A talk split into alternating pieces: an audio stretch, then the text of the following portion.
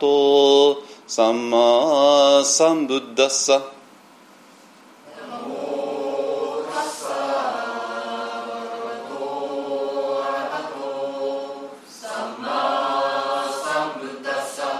Namo tassa bhagavato arahato samma sambuddhassa.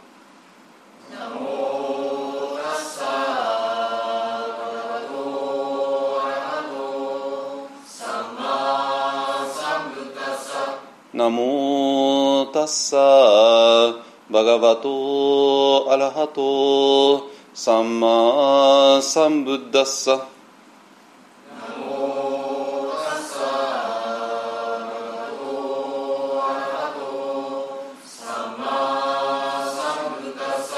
බුද්ධං සරණං ගච්ඡාමි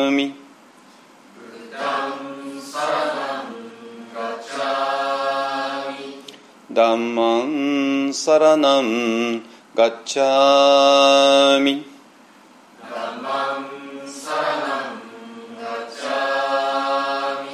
サンガンサラナンガッチャミドゥティアンピブッダンサラナンガッチャミドゥティアンピダンマンサラナンガッチャミ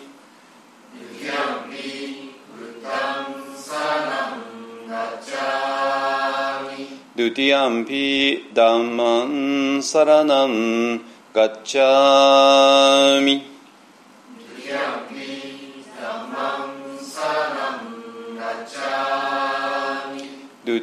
ピサ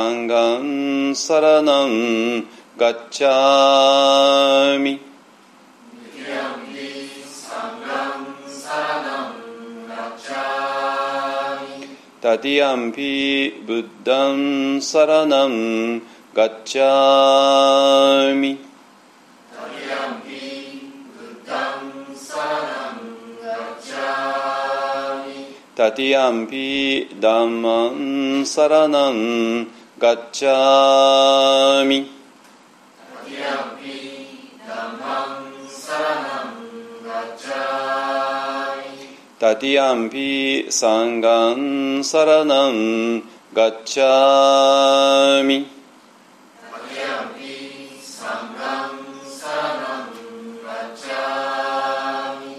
パナティパタウェラマニシ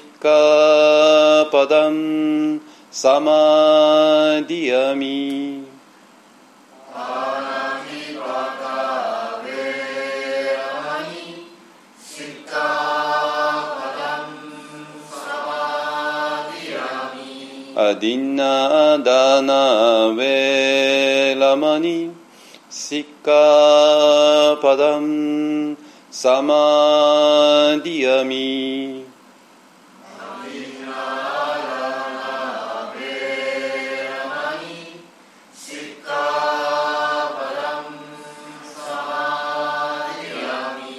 カメスミチャチャラウェラマニ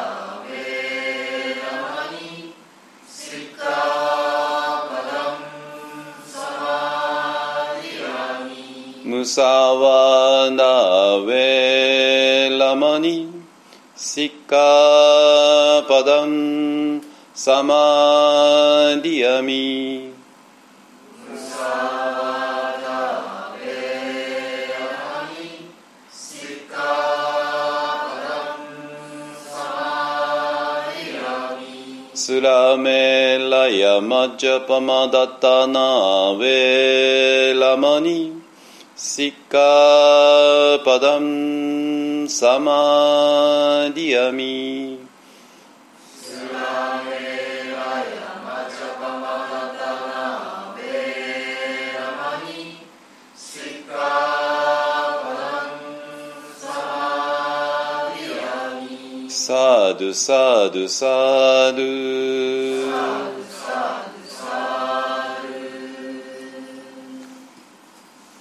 はいじゃあ般若心経いきましょう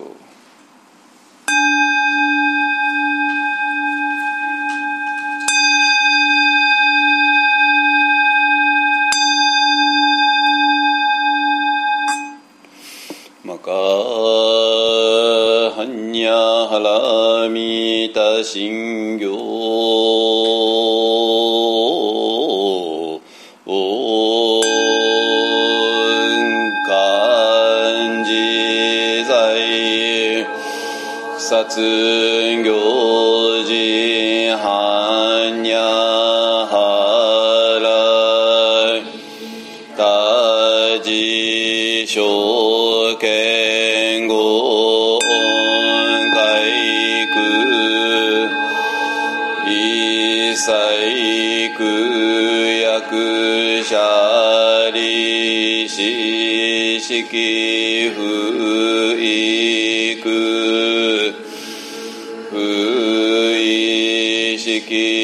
き即税区空即税式尊業式薬分尿税者利子小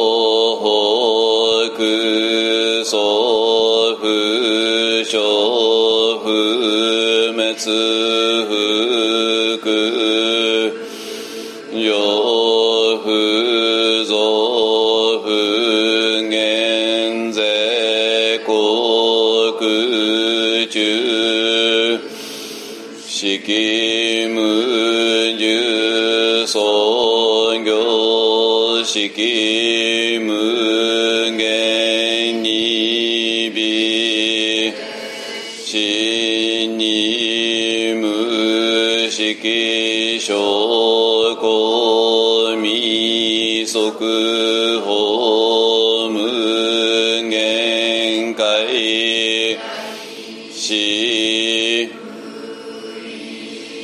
式回復む明薬無無明人内し老子薬む老子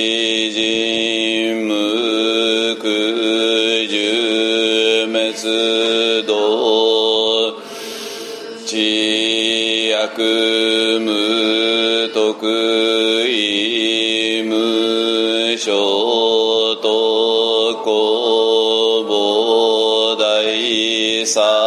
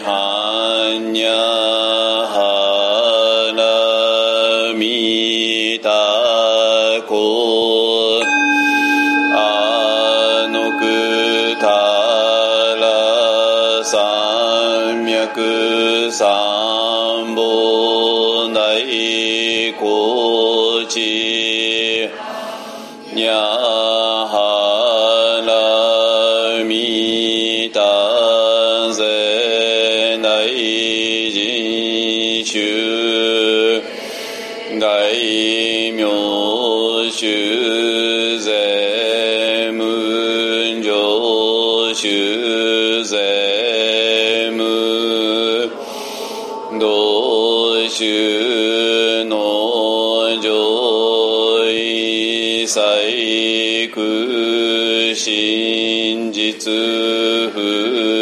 幸節半にゃはらみた即節終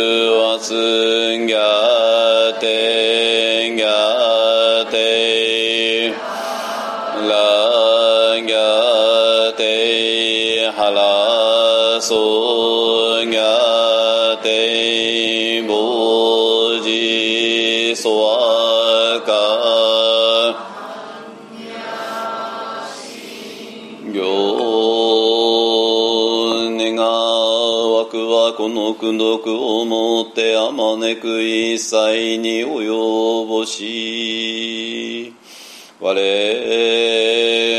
らと主上と皆ともに仏道上善こと。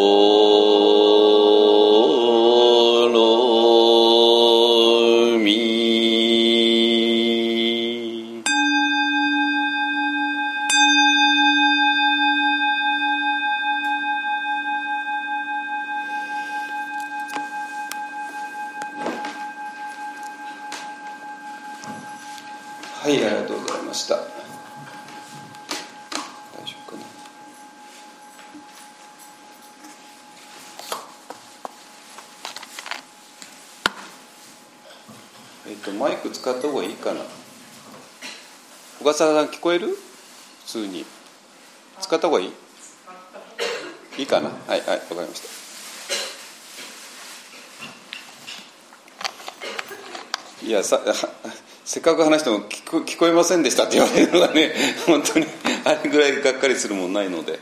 あ中尾さんもはいあどうぞ座って。はい。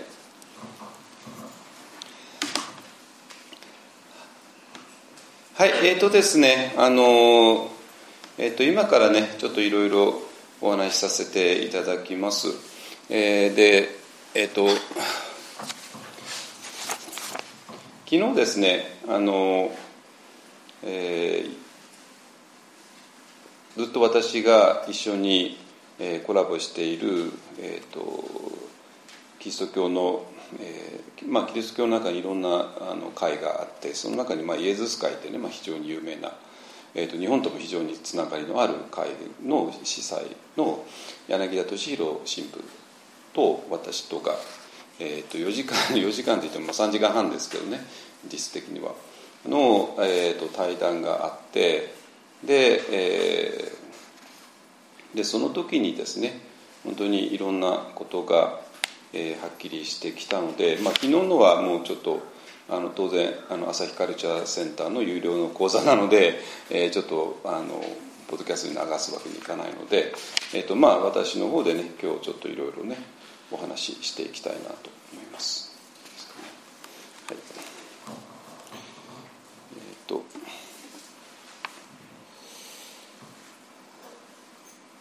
どうしようかな。はい、でね、えっ、と、ちょっとごめんなさい。ちょっとごめんなさいね。ちょっと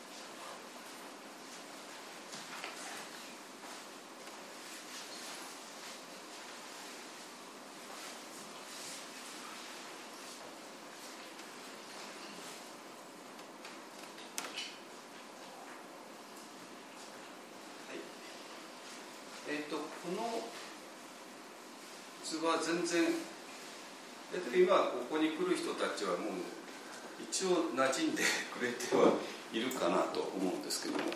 はい。はいえっ、ー、とですねあちょごめんなさい。えっ、ー、と昨日ね本当になんていうかな。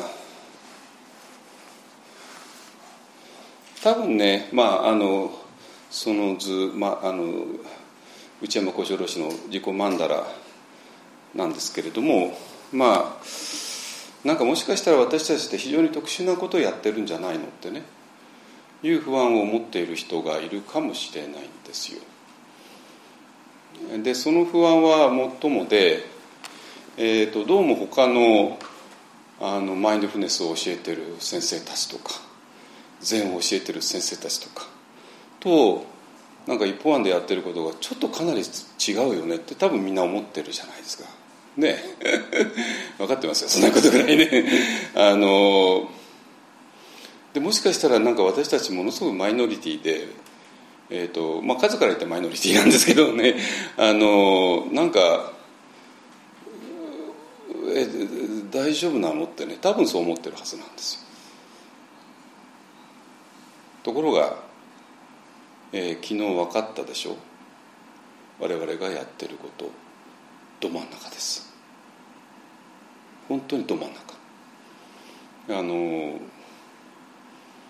なんていうかな、まあ、昨日はねあの、まあ、今言ったように、えーと、柳田神父っていう、まあ、イエズス会の神父さんと、えー、私がまあがっちりとね あの、まあ、今 2, 時2時間半ぐらいのあいつもなんだっけ？2時間半ぐらいか、ね、あのはあったんですけども昨日は本当に、えー、4時間たっぷりやってそれで本当にはっきりしたのが、えー、ていうかな、まあ、ど真ん中って何のど真ん中って言ったら、まあ、真理のど真ん中っていうのかな、えーと、真理っていう普通は真理の前にいろんな形容詞つくじゃないですか。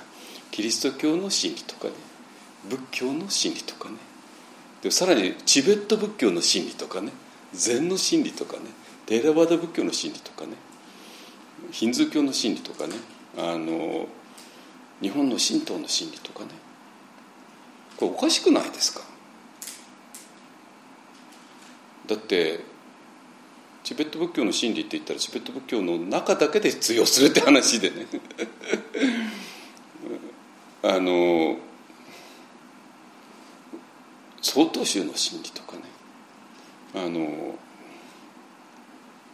変じゃないですか。ね、でまあなぜそういう形をしつけるのかも分かってるんですよ。えー、ど どうも あのチベット仏教で言われてることが他の仏教とちょっと違っちゃったり、ね、仏教で言われてることが他のキリスト教とかヒズ教とは違っちゃうからまあそれを突き詰めちゃうと喧嘩になっちゃうじゃないですか、ね、だからまあ私たちはこのチベット仏教っていうあの囲いの中にいるんですよ、ね、であなたは曹洞宗って囲いの中にいるのね。あなたはテラバダっていう囲いの中にいてあなたはキリスト教のカトリックっていう囲いの中にいるのね。だからまあお互いにあの喧嘩しないでこの 領域を守ってお互いに平和平和条約を結んでね。あのまあ一応私が言ってることはこのこの分野の中この囲いの中だけで話していることってね、えー、だからまあ多少あなたとは違ってもまあそこはまあそこでしましょうって話なんですよ。あのでもこれ変でしょだってこれ数学だったらこんなこと許されないですよね。日本の数学とアメリカの数学が違ってて日本だと1たす1が2なんだけどアメリカ行ったら1たす1が3そんなバカなことないじゃないですかね。そんなバカなことなくて。あの全世界どこどこでも1たす1が2で。もし1たす2が3だっていう人がいたらそれは間違いだってね。日本の数学の先生に怒られて。アメリカの先生に怒られて。インドの先生に怒られて、ね。まあ、そうしてだんだんと、えー、みんな真理を発見していくわけですよね。ですか？だけど宗教の世界だと、まあ、そういうふうになんていうか住み分けみたいなことが行われてるんですよ。なぜかってもう分かっててやっぱりこのグループの言ってること別のグループの言ってることどうしても違ってきちゃうから違ったらもう人間なんていうかなあのまあ、まあ皆さんご存知のように宗教というのは結構血を流してきましたからね。要するに A というグループと B というグループが違ってたら。そしたら A というグループはもう B, B というグループをまあ否定して。それこそその否定の具合もいろんなね単単に間違ってるっていうぐらいからだから間違ってるからお前お前ら死ねえというぐらいから。さまざまなことをやってきたわけです。だからまあ今は平和的に共存しようよねって話になってるわけね。だけどなんかちょっとそれも腑に落ちないですよね。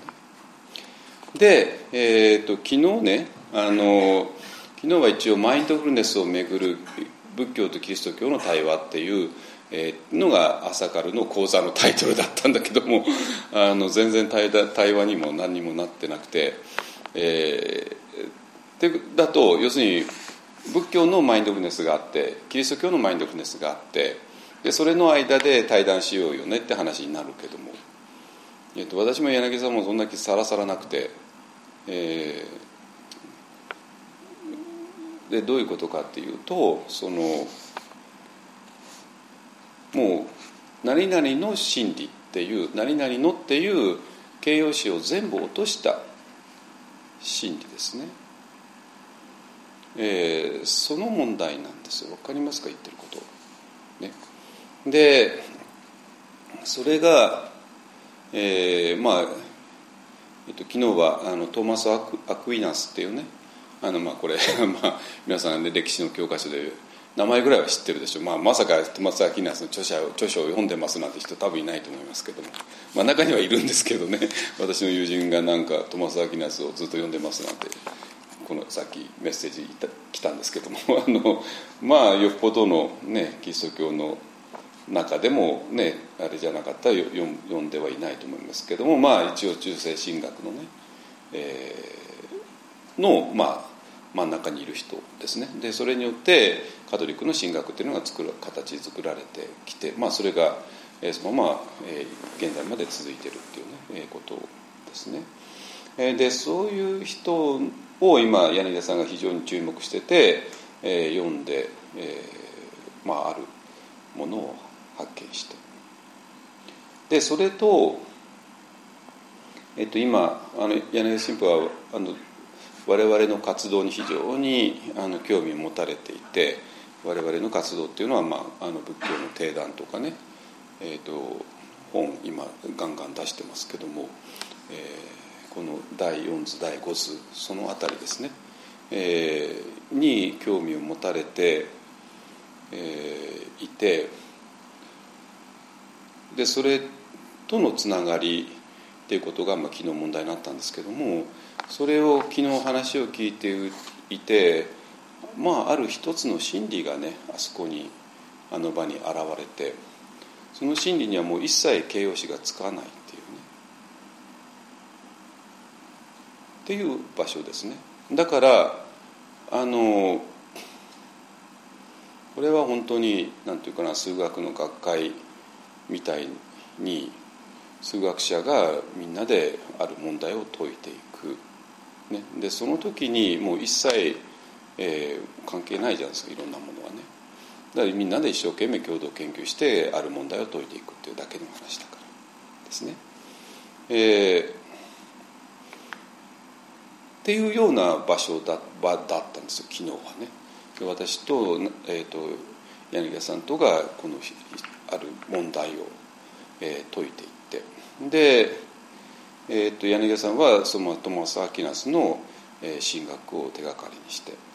で私らは、えーと、内山小四郎氏の、えー、自己漫画のね第4図第5図あたりを手がかりとして、えー、要するにこの世界は一体どういう構造になっているの？私っていうのは一体誰なの？っていう話でしょ。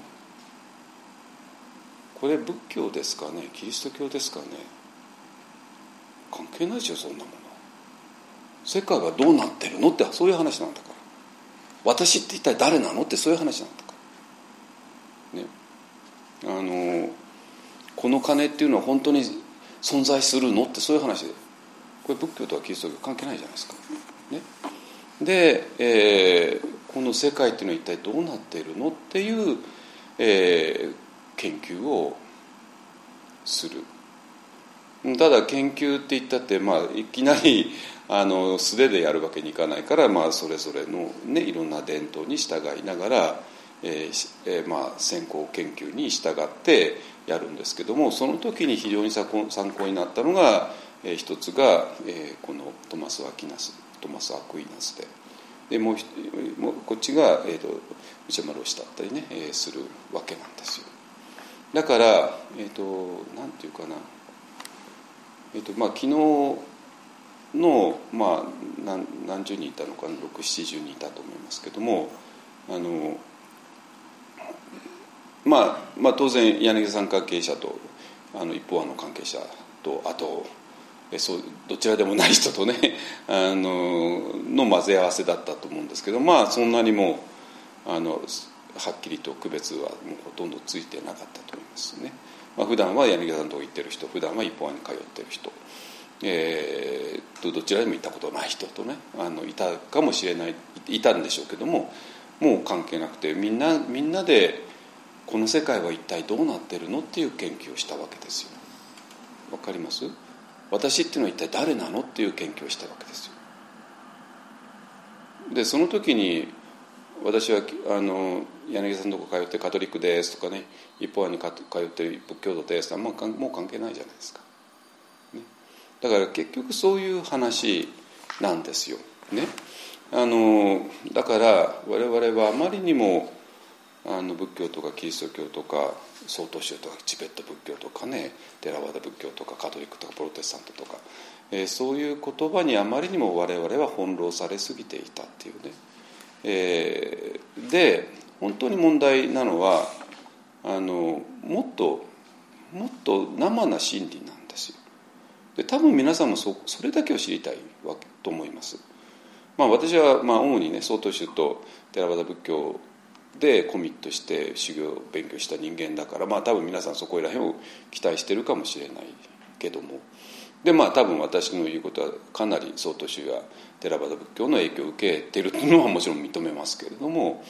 でもそれよりか皆さんは曹洞宗の教え知りたいんですか？寺端の教え知りたいの？じゃないでしょ？世界っていうのは一体どうなってるの？私っていうのは一体どういうことなの？生きるってことはどういうことなの？死ぬってことはどうなどういうことなの？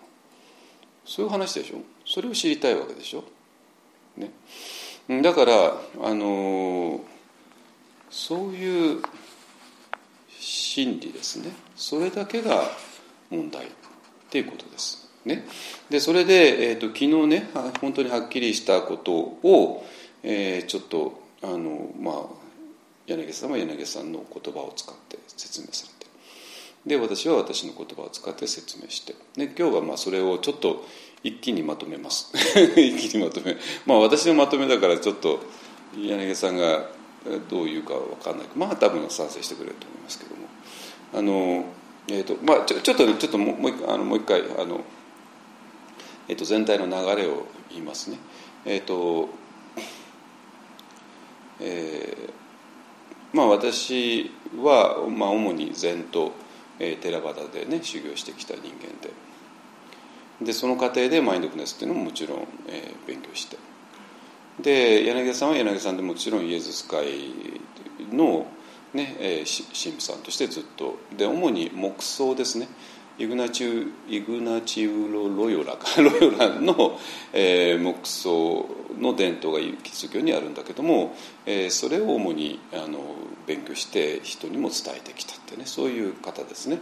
でその方が今から12年前か。12年前ぐらいに、えーと、インドであのご縁家さんとですねあのビパッサナをやって、えー、道覚のコースですね。あの有名な、えー、それをしてある発見をしてえー、でこの発見したものが一体何だったのっていうことを、えー、ずっと研究してきた。なんだけどもちょっと周りにそれを相談する相手人があんまりいなかったんでしょうね、まあ、キリスト教の中そんなにいないし。ね、でそれで、えーと、私と34年前ぐらいから知り合って、えー、私らがあの柳さんは今練馬の上石寺でねあの木造の家、えー、無限在聖母聖母無限在修道院か、えどっちか、まあ、あのあの無限在聖母か。あの修道院。まあまあ、えーと、上石寺木造の家ってまあ普通呼んでますけどもそこの責任者として、えーとまあ、ヴィパサナを教えてらっしゃるっていうね、えー、そういうことなんだけれどもあのちょっとキリスト教でやずっとやってきたことと,、えーと、ご隠家さんのところで発見したことをもとにやってきたんだけどそのそれが一体何を意味するかっていうところで、えー、私らとつながって私らっていうのは私と永井さんと一生さんとね、えー、つながってまあ実際人間的につながったのは私とだけで、まあ、永井さんとか一生さんとはまあ本の上でねつながってる、まあ、一生さんとはあ、まあ、もうすでにあのこの間定談いらしたんで、まあ、衣装さんとか永井さんとはもちろん会ってはいますけれどもね、まあ、主にあの深くつあのつながってるのは私とで,、ね、でそうすることによって、えー、この意味ですね。ヴィパッサナをする意味マインドフルネスの意味。でそれが、えーと、イエス様の言われることとどうつながるの。それが神様ってこととどうつながるの。それがイエス様が復活したってこととどうつながるのっていうあたりがえー、きれいに整理されてきて。でえっ、ー、とまあ、えー、と柳さんとは去年2回やってで今年今年は全然やらなくて、まあ、12月に最後にやって。でそれで何て言うかなあの柳さん自身の中で非常に整理が一気に進んだなってね感じを持ったんですよ。そこらがね。あので、えー、まあいいですね。だからイエズス会の神父さんが12年前に、えーと、ビパッサナをやって非常に深い体験をしてでもそのことの意味がをずっと整理一人で整理されてきたんだけども、えー、ちょっと整理しきれなかった。でそこで私らとつながることによって、えー、一気に整理がついてでそれがえー、それこそカトリックの神学の中心であるトマス・アクイエナスの教えとも合致してっていう話なんです大体流れ分かりましたかね。ねあのでそうするとそれはもういわゆるのマインドフルネスの話ではないですよね。いわゆるのキリスト教の話でもないしつまり何て言うかなまあ、最初に冒頭に言ったですけどもなんか一本でやってることが他のマインドの先生たちが言ってることとなんかちょっと違うとかね。あの禅での先生たちと違うとかね。まあ多分そう感じてると思うんですけども。それは何て言うかなそのさっきも言ったけど宗教のね真理っていうのはみんなそれぞれあの住み分けてるんですよ。住み分けてるわけね。だけどはいこれはマインドフルネスっていうグループです。はいこれは禅っていうグループですね。はいこれはチベット仏教というグループです。ででその中での公式見解とかそういうものがあって、ね。えー、で普通はもうそそこまでなんですよ。ですか？でもそれをそのグループ分けをグループ住み分けを超えちゃった時にもっと生々しい問題が出てくるわけね。えー、つまりマインドフルネス、ね、今ここです、ね、好き嫌いなしに物事を観察することです。で終わってるわけですよね。でそういえばそれで済んじゃうわけでね。これでマインドフルネス講座入門講座だったら済んじゃうわけですよ、ね、ありのままに見ることです。ってね。えじゃあどうしたらいいの？あ子供のような目で見ることです。とかね、まあ、そういうそういうなんかそのぐらいのレベルで終わって終わるわけですよ。ね、あのだけどもえっ、ー、とで禅なら禅でねあの頭を手放しにしてもうざあの座ればもうそれで完璧です。我々は仏ですってね 言ってそれで終わってるんですよ。だけどもし皆さんがたっぷりとね思いの手放しをして座禅をすればもう私は仏さんなんだっていう修行をたっぷりしてそれから好き嫌いなしにあの見ればマインドフルネスなんだっていうことを両方やったらちょっと頭変になりますよね。だ違うんだからね。知ってること違うんだから。ね あのだから大抵2つはやらないんですよ。大抵どちらかだけをやって。で私は禅です。私はマインドフルネステラワダですってやって、まあ、うまく住み分けてるわけなのねだけど住み分けが効かなくて一人の人間として、えー、座禅をしたら全てが完璧です。っていうのと,、えーと、好き嫌いなしに対象を見ることです。ってね、えー、いうこと。を一人の人間がやったらもうそんなに住み分けなんか聞かなくてこれ一体どういうことなのってなりますよね。わかります、ね、でまあキリスト教と仏教も同じですね。一方では神様っていうし一方では言わないしこれどういうことなの、ね。えー、いう話です。ね、でももうお分かりのようにそういう何々の真理っていうものを全部外しちゃって、えー、じゃあ本当にこの世界はどうなっているの？私とは一体誰なの？っていう、えー、ところまで降りていくともっと豊かなえものが見えてくる。っていう話なんですよ。いいですか？だからあのででそうするともうその形容詞がつかない、えー、真理が見えてきてでそれが見えるとあの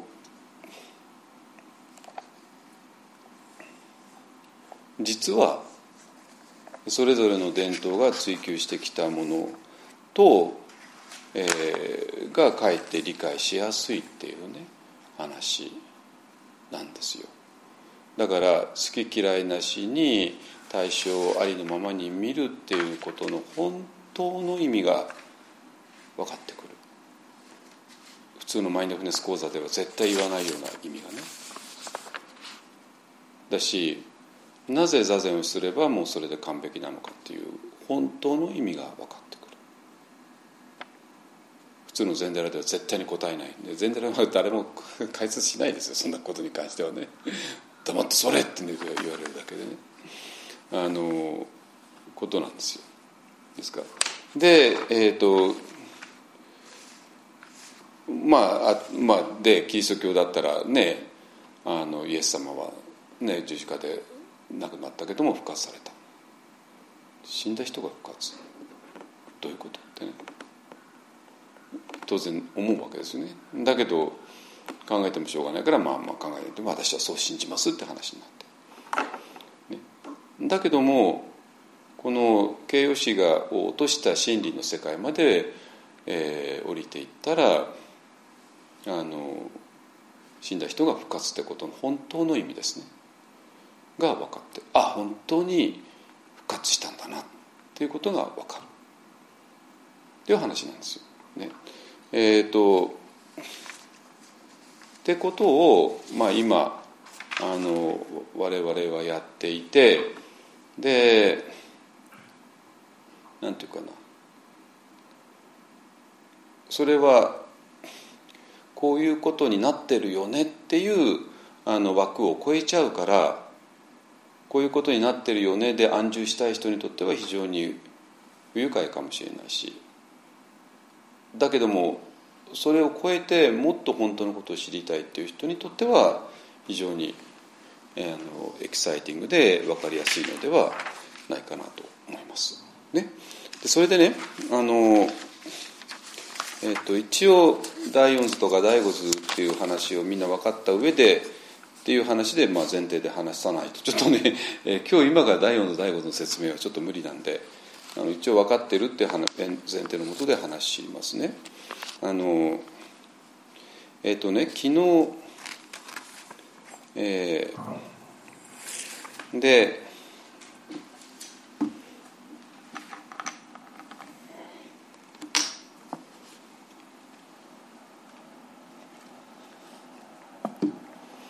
だけどまあそんな第四図第五図でそんな特殊な話をされても困るってもしかしたら思う人いるかもしれないけどもでもそんな話では全然なくて、えーと、ここが分かれば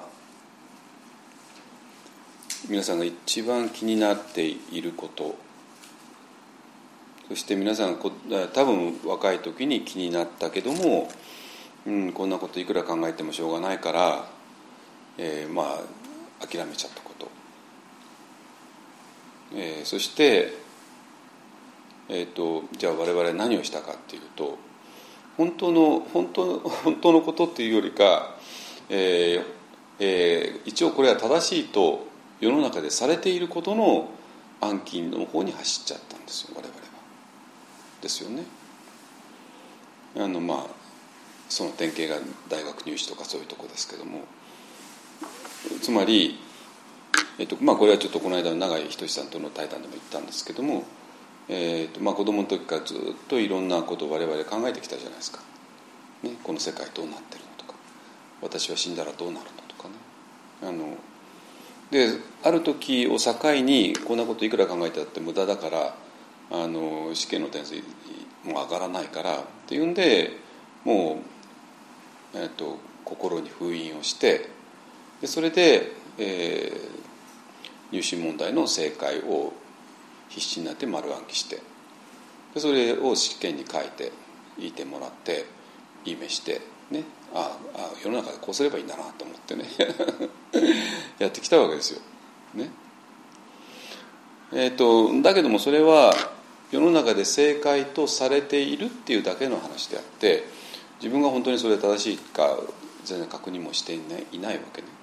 確認してないけどもまあ世の中の決まり事だから、えー、それをただ暗記していくっていうそういう見過ぎ良すぎですよねはっきり言ってねそういうことをやってきてしまったんですよ。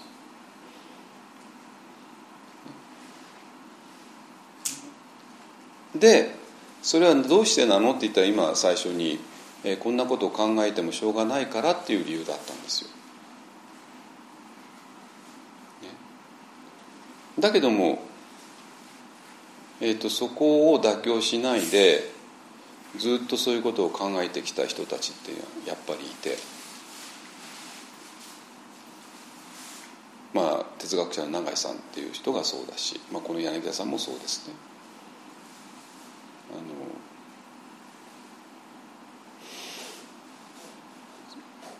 の分かりますかね？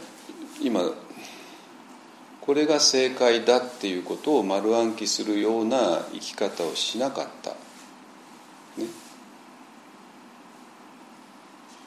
本当のことを知りたい。そういう人が例えばキリスト教の神父さんになるじゃないですか。ね、でキリスト教の神父さんとしてキリスト教のカトリックの教義っていうのはちゃんとあるからそれを丸暗記して喋ればそれでいいんだけどもそれで試験だったら丸なんだけどもそれって一応競技とされているっていうだけに過ぎないじゃないですか。で本当に自分がなイエス・キリストっていう人は復活しましたと記憶してね それそう言ってあイエス様復活しましたよってねあの言えばそれでいいんだけどもだけどそれをじゃあ本当にそれを自分納得してるのって。ねとなるとそこら辺からなんですよ。問題は。わかります？だから我々は大学受験を突破するためにあることをしたわけね。でもそれが今致命的な働きをしてるんですよ。わかります？だからもう大学受験のためにある我々は選択をした。それをもう一回捨てようよっていう話なんですよ。一応これが正解だよねっていう、えー、ことを覚えるんではなくて本当にこれは正しいのっていうことを本当に本当に納得するまでやろうよってそういう話なんですよ。これやったら大学入試は落ちますよ。落ちますよ。ね。もうさっさと丸暗記した方が丸暗記しなきゃダメなんですよ。まあ私もそうやった人間だから分かるけども。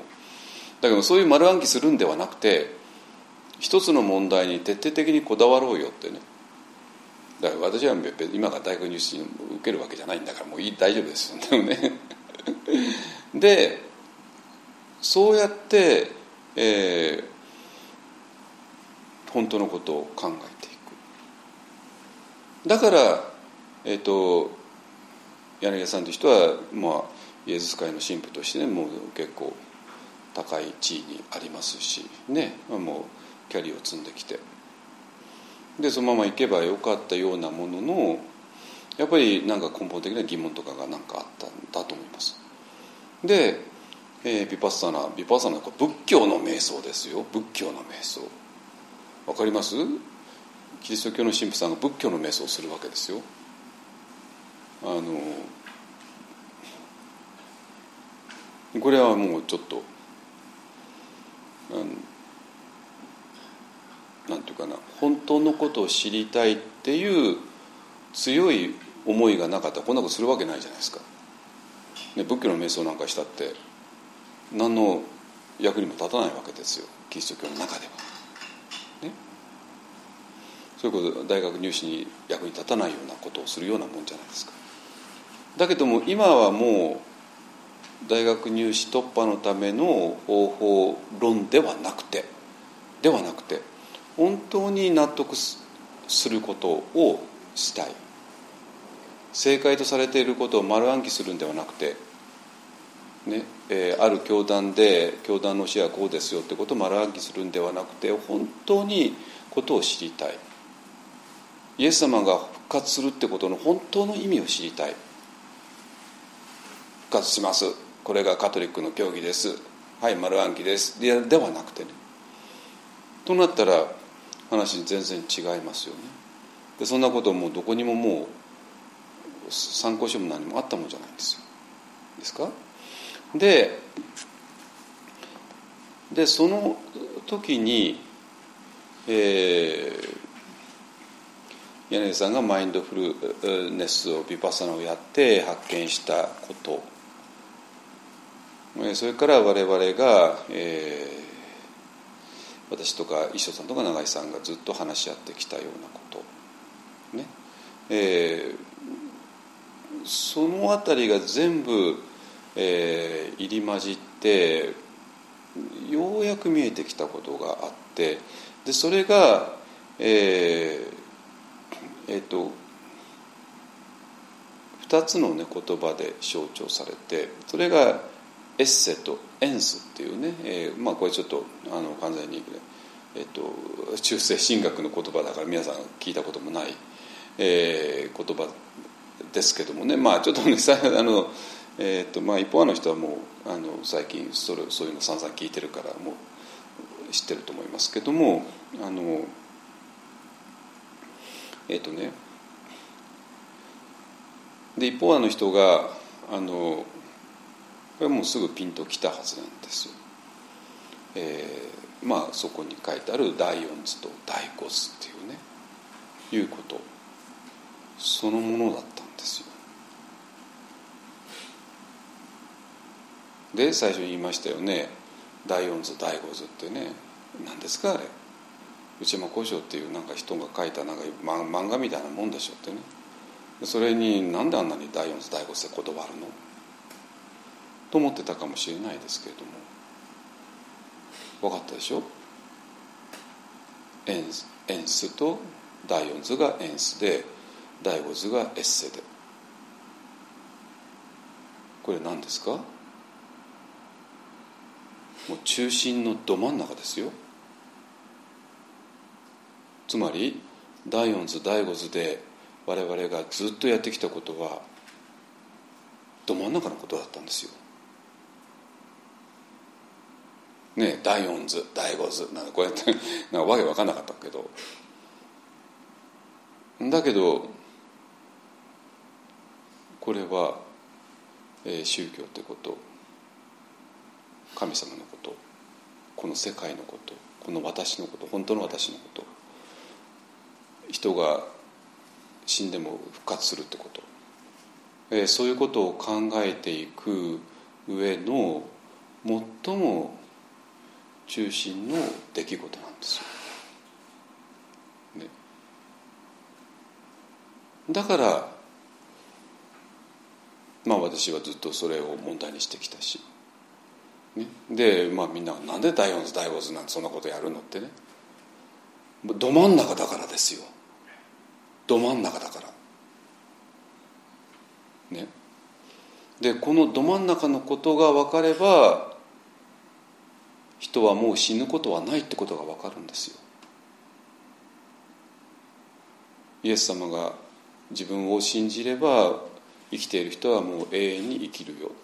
死んだ人も復活するよってね言われている。そんなバカなことあるわけないじゃないですか。ね。バカなことあるわけないじゃないですか。とまあ普通思うんだけども。でもこのエンスとエッセ第4図と第5図が分かればあイエス様本当のこと言ってると分かるわけ。だってこれ皆さん一番知りたいことでしょ。まあ鼻で笑いますか。人間死ぬでしょう。死なないはずないじゃないってね。さあここは鼻で笑うのか。それともやっぱりイエス様ってなんか私の普通の常識ではそんなことありえないけれども何か本当のことを伝えてるよね。と感じるんだったらばこの第四図と第五図エンスとエッセっていうことを徹底的に理解したらあ本当に人間っていうのは死ぬことはないんだってことが理解できる。死んだ人も復活する。死んだ人も復活するってどういうことかというと死んだ人は実は死んでいなかったという意味ですね。ですか？皆さんももう愛する人死んじゃったじゃないですか。ね。まあでどうするんですか？まあお墓参りするぐらいですよね。お墓参りしてね。お墓参りして。ね。だけどまあそれもえ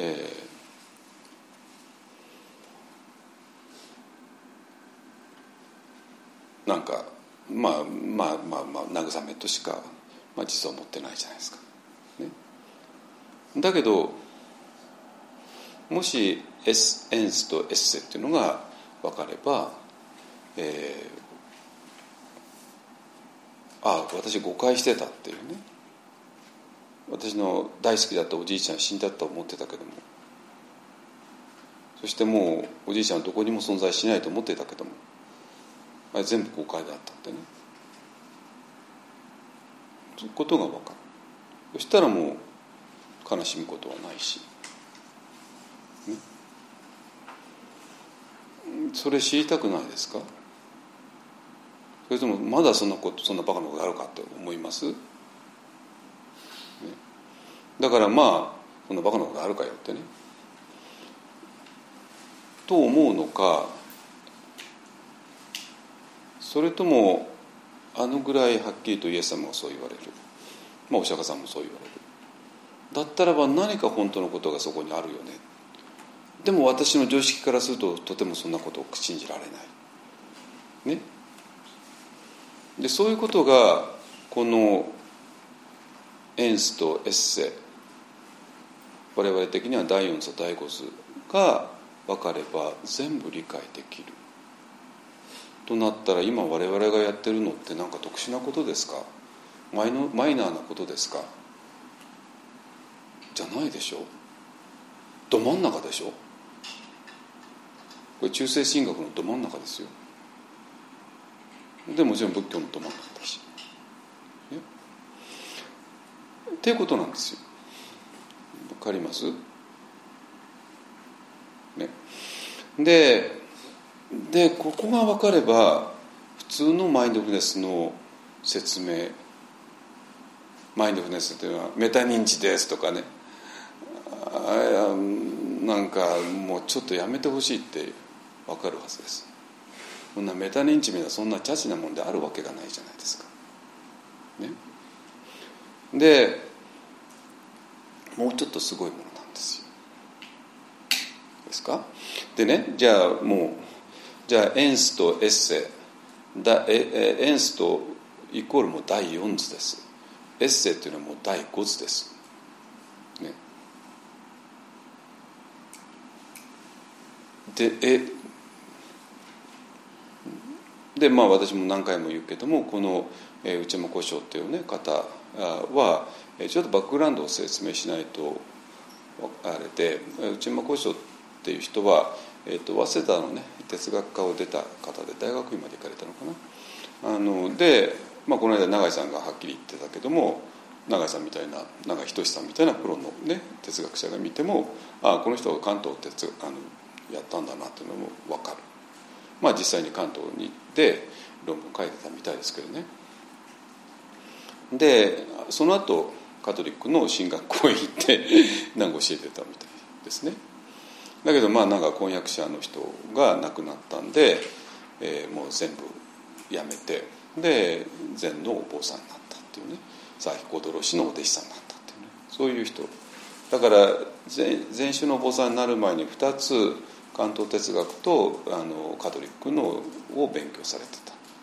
でそれが全部うんこの第6図、えー、自己漫画っていうものの中に全部入ってきてるっていうのが今全部分かってきたってことなんですよ。誰から見たら？哲学の専門家から見たら。そしてカトリックの専門家から見たら、ね、永井さん。哲学の永井仁さんとね。カトリックの柳田神父さんと。これがそういう話だったんですよ。わかります？ね？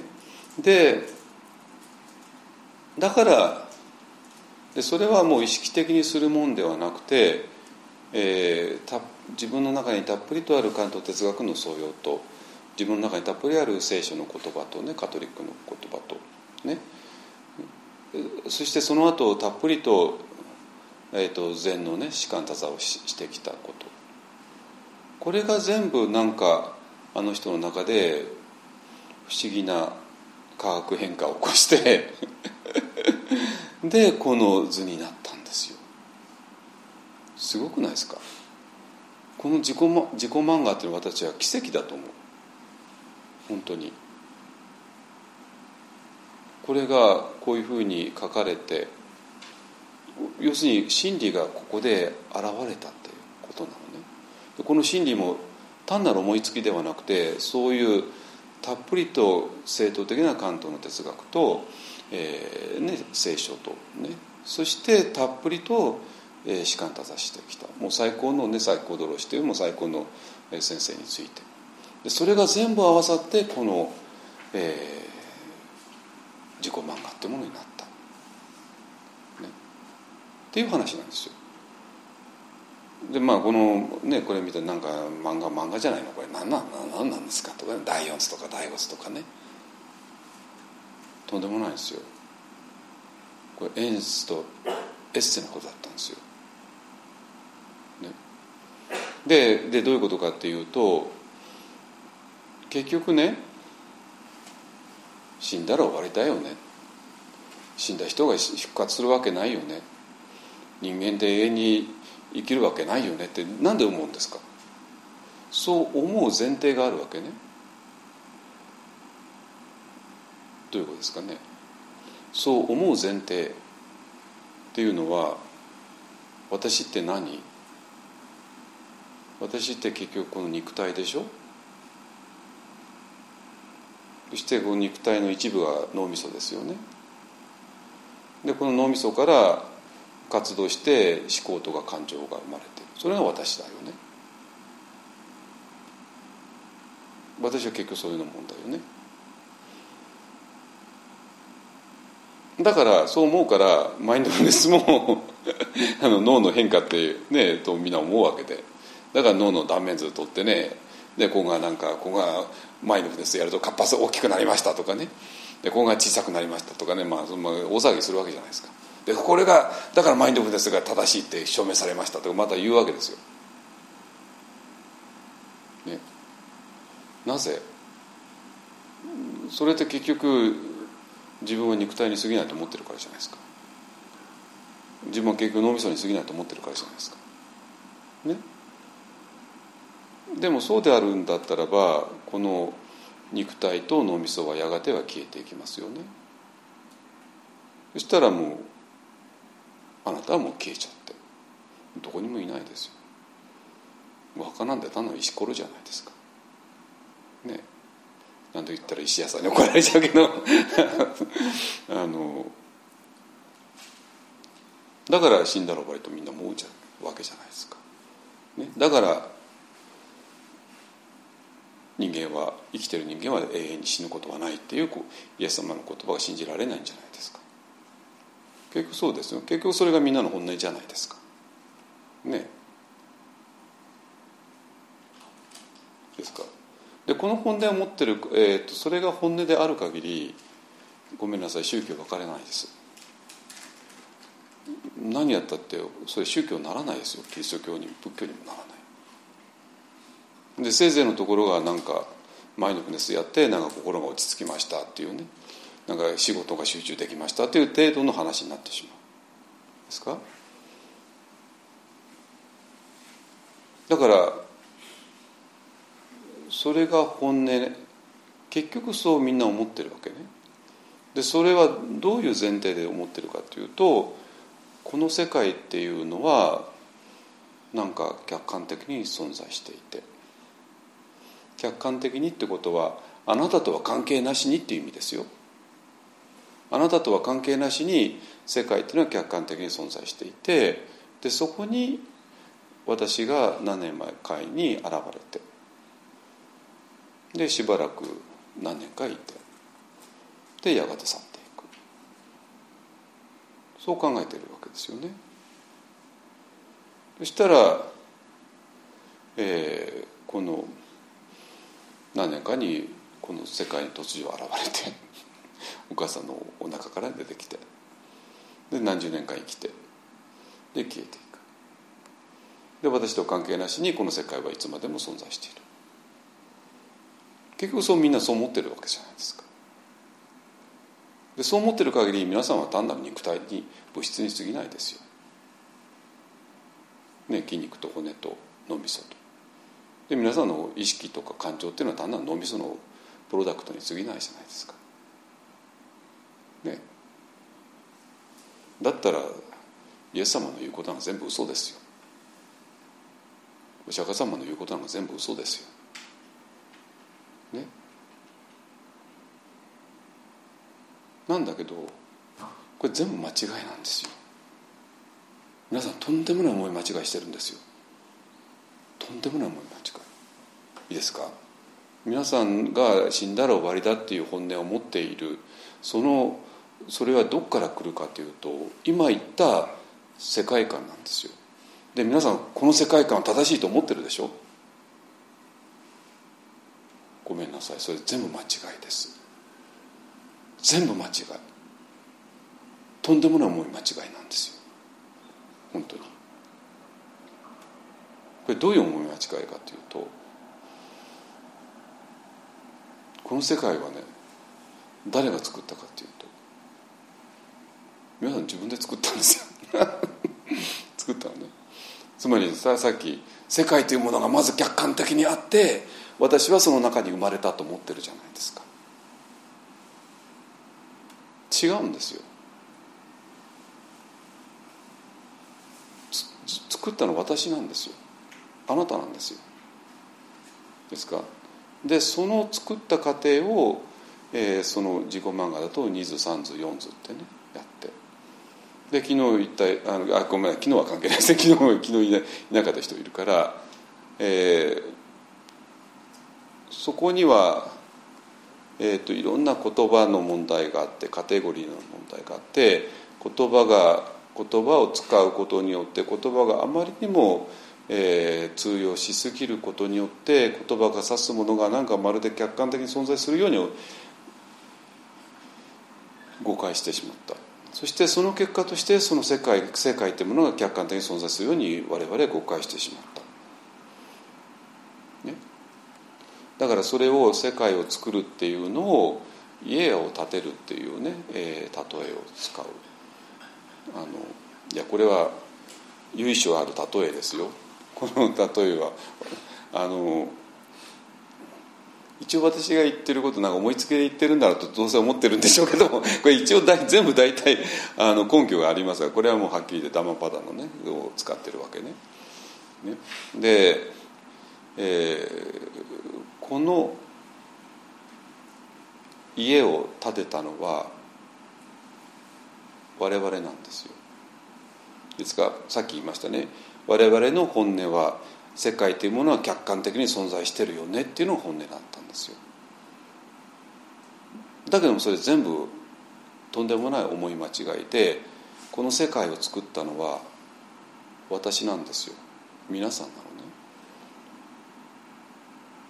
っていうか世界を作ったっていうよりか世界がまるで客観的に存在しているように錯覚してしまった過程なんですよ二図三図四図っていうのは。ですか？で昨日あのもう一人の神父さんにズバリも見抜かれちゃったんだけども「あそれって世界創造の話ですね」ってね言われて。でキリスト教では2回世界創造があって神様がとそれからあとアダムとイブがね作った。だから我々はとんでもない思い間違いによって、えー、この世界がまるで客観的に存在するかのような、えー、勘違いをしてしまった。そして要するに家がまるで客観的に存在するように思ってしまった。そして私もまた家の中の調度物の一調度品の一つ家の中に何あります？机あるでしょ？椅子があるでしょ？畳があるでしょう天井があるでしょうそしてあなたがいるでしょう A さんがいるでしょう B さんがいるでしょう。そして皆さんはいつの間にかテーブルと変わらない存在になっちゃったんですよ。わかります？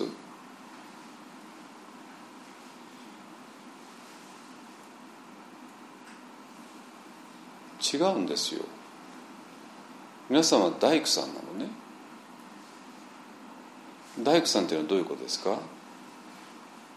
大工さんが今から家を建てるわけね。で家を建ったわけね。だからこの家が存在する前に大工さんはいたってことでしょ？家とは関係なしに大工さんいたってことでしょ？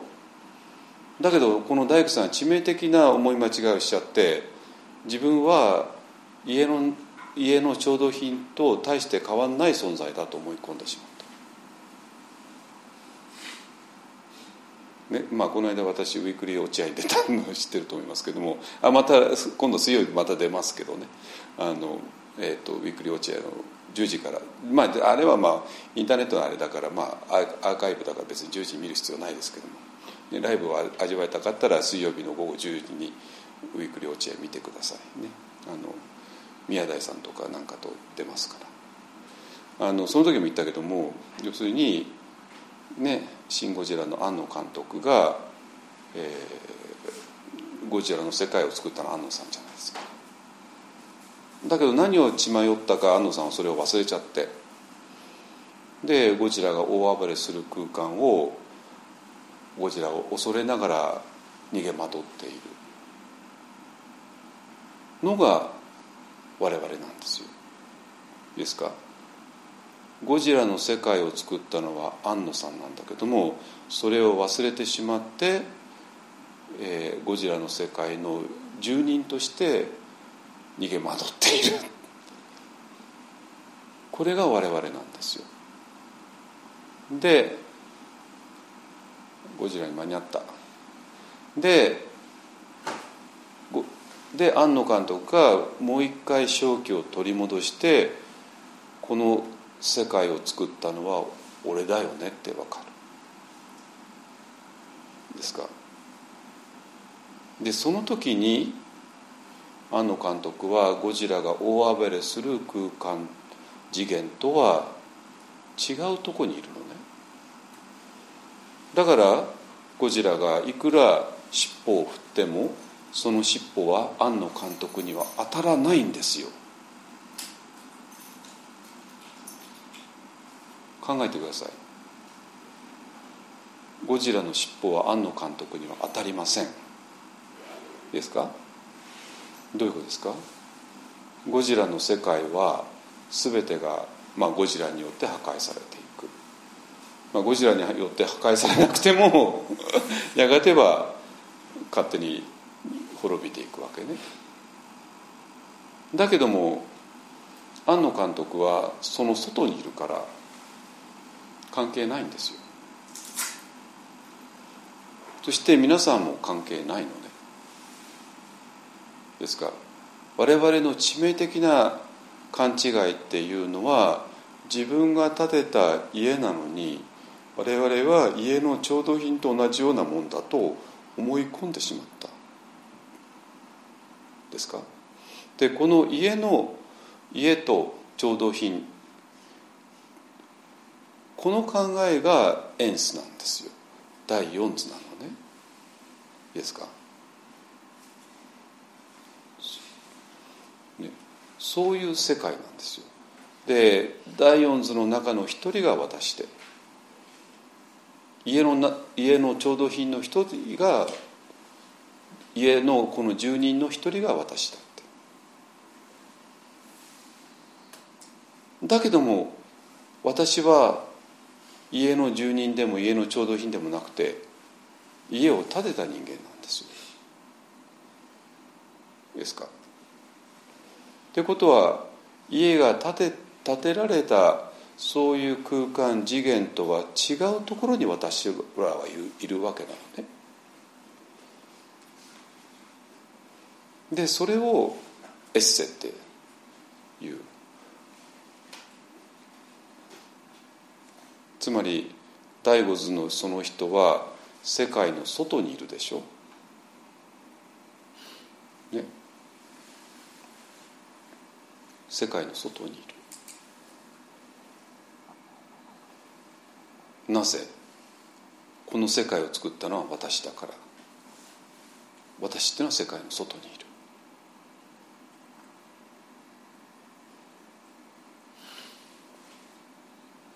だけども我々はこのエンスの世界第四図の世界の住人だと誤解をしてしまった。ね、致命的な誤解なんですよ。でそれで、えー、このだからここまで踏み込まないと宗教の話にはならないのね。でじゃあそこになんでマインドフルネスが絡むかっていうとマインドフルネスっていうのは好き嫌いなしに、えー、観察することだった。でも好き嫌いなしに観察するってことをすることによって我々は、えー、この世界の外へ出られる。なぜ？この世界の中にいる限り我々は好き嫌いを乗り越えることはできなくて。でももし本当に好き嫌いなしに、ね、反応することなしに世界を見ようと思ったら我々は世界の外へ出ざるを得なくてだからマインドフネスの、えー、修行をすることによって自然な形で世界の外へ出ているっていう話なんですよ。でまあそれがあの柳田神父に起こったことなのね。でも柳田さん自身が自分に起こったことの本当の意味を知るためにはちょっと私らといろいろやんなきゃいけなかったそういう話ですじゃなかったら頑張って好き嫌いなしなんかマインドフルネスするぞっていう話になっちゃってそそういう話ではなくて。でそうすることによって我々は世界の外へ出ているその時にこのエンスの世界第四図の世界私とは別に客観的世界が存在しているというこういう間違った思い込みが全部見えてきて自分っていうのはこの世界には所属していなくてこの世界の外にいるよねなぜだって自分が大工だからなんですよ。ですか。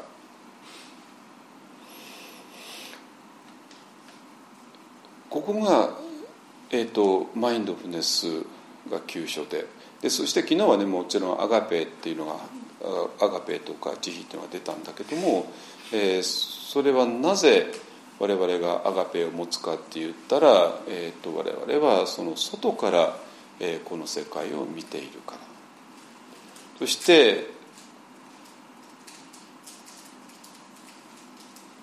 我々がそもそもこの世界を作った人間だから作ったものに対してアガペを持つのは当たり前じゃないですか。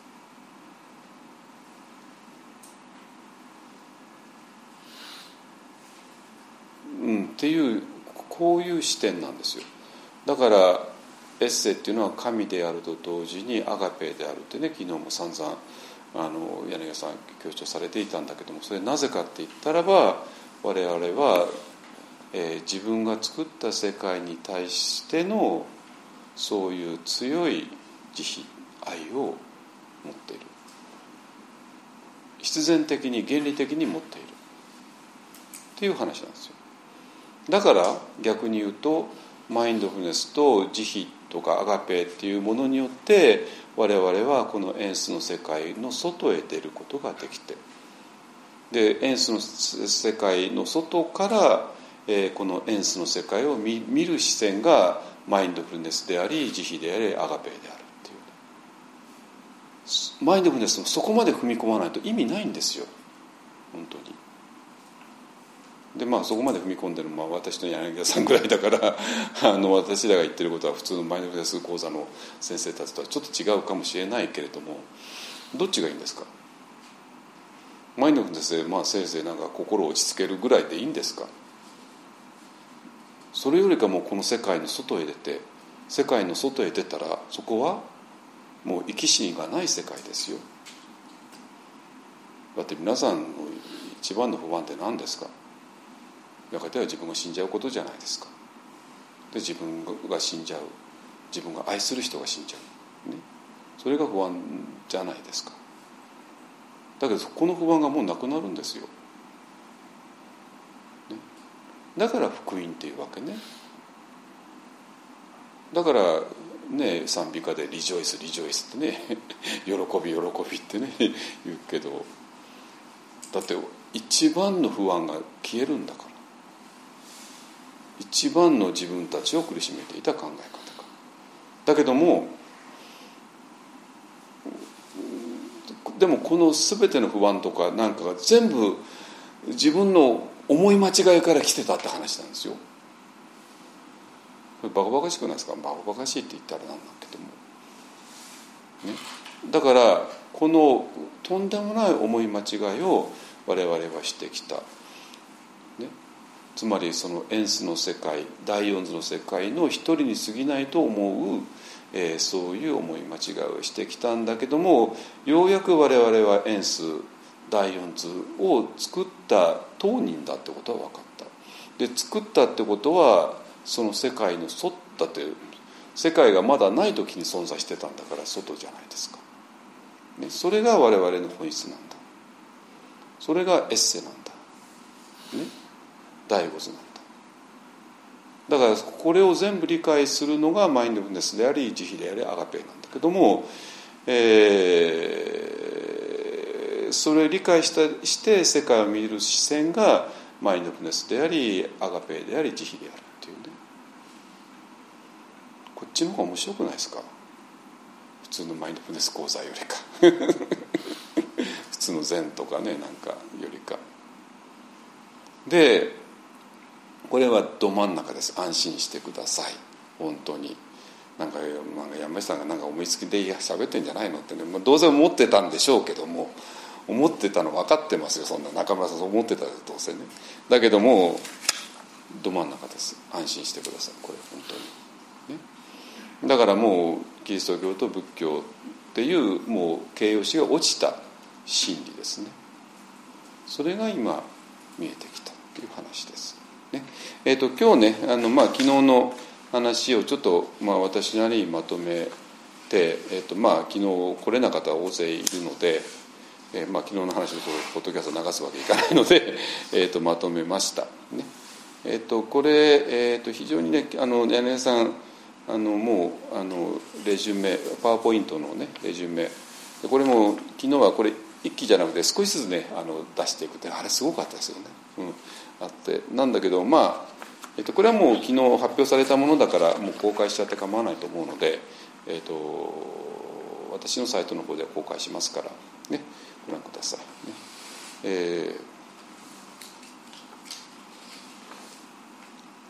ー、はいえーと、そしたらねえっ、ー、とまああの我々が散々言ってきた第4図第5図っていうのがあのエスエンスとエッセだったっていうねど真ん中の話だったってことが分かって。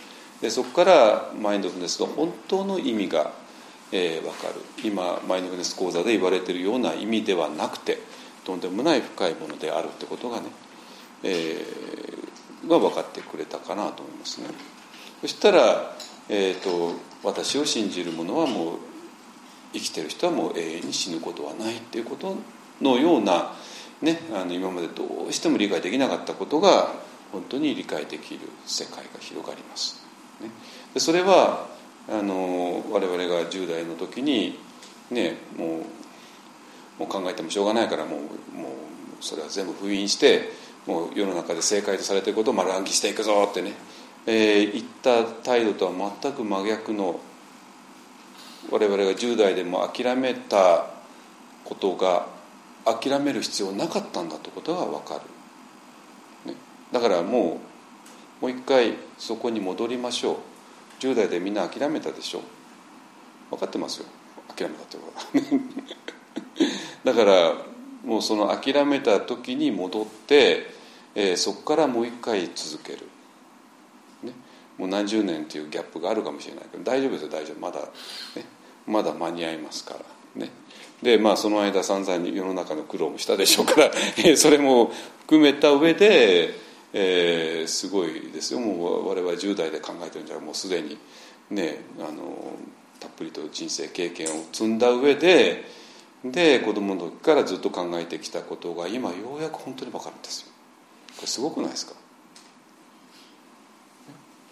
えっ、ー、とまあそれはあの永井さんみたいにあのずっと考えてきた人ね、柳家さんみたいにこのここを絶対妥協しなかった人たちのおかげですね。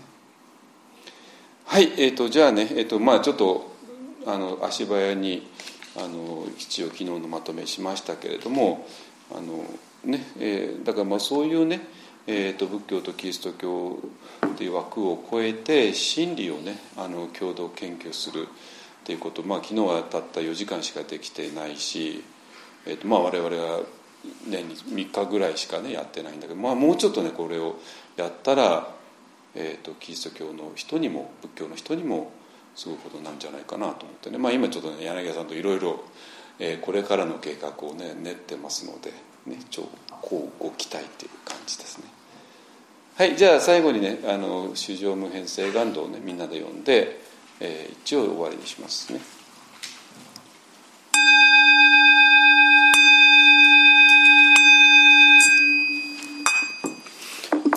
上性願道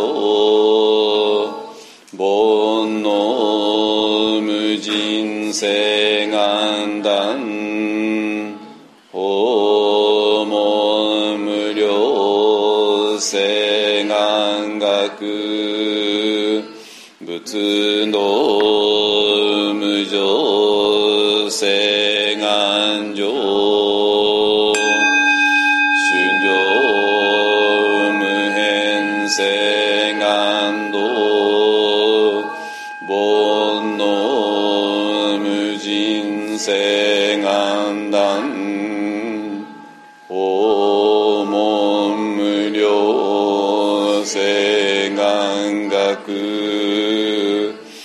願学仏道聖願上。春上無変聖願道煩悩無人聖願断。訪問無量聖願学。仏道無常性